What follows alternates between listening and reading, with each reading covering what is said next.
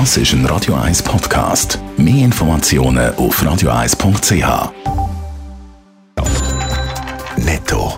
Das Radio 1 Wirtschaftsmagazin für Konsumentinnen und Konsumenten wird Ihnen präsentiert von Blaser Greinicher. Wir beraten und unterstützen Sie bei der Bewertung und dem Verkauf von Ihrer Liegenschaft blasergreinicher.ch Adrian Sutter. Wegen der steigenden Energiepreise will der deutsche Wirtschaftsminister Robert Habeck ein Entlastungspaket lancieren. Es müsse Erleichterungen geben im Strom, der Wärme und der Mobilität. Gerade steigende Heizkosten sind für viele Familien eine grosse finanzielle Belastung. Nach Facebook und Twitter ist in Russland auch die Plattform Instagram blockiert worden. Begründet wird die Sperre damit, dass auf Instagram Gewaltaufrufe gegen russische Bürgerinnen und Bürger und Soldaten verbreitet würden.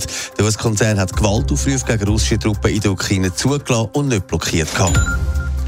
Der Schweizer Schuhhersteller On muss wegen dem Krieg in der Ukraine seine Schuhe im Ausland teurer verkaufen. Wegen dem höheren Ölpreis und den teuren Transportkosten kommen wir nicht um den Schritt herum, so der On-VW-Präsident David Alemann gegenüber dem Tagi. Nur in der Schweiz werden wir keinen Preisaufschlag machen.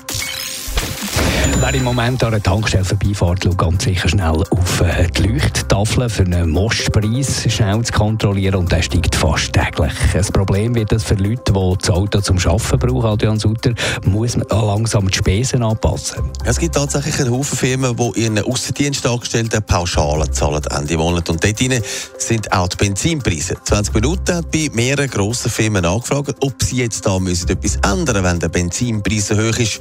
Bis jetzt heisst es aber noch Nein bei den meisten Firmen.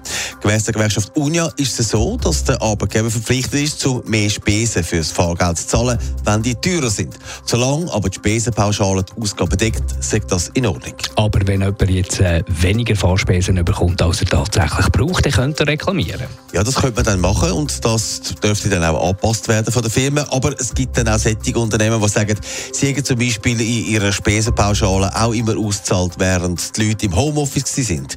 Dort hat dann auch niemand reklamiert. Allgemein würden mehr Kundentermine mittlerweile auch per Videochat gemacht. Eine Möglichkeit, die sich durch Corona offenbar durchgesetzt hat. Netto, das Radio 1 Wirtschaftsmagazin für Konsumentinnen und Konsumenten.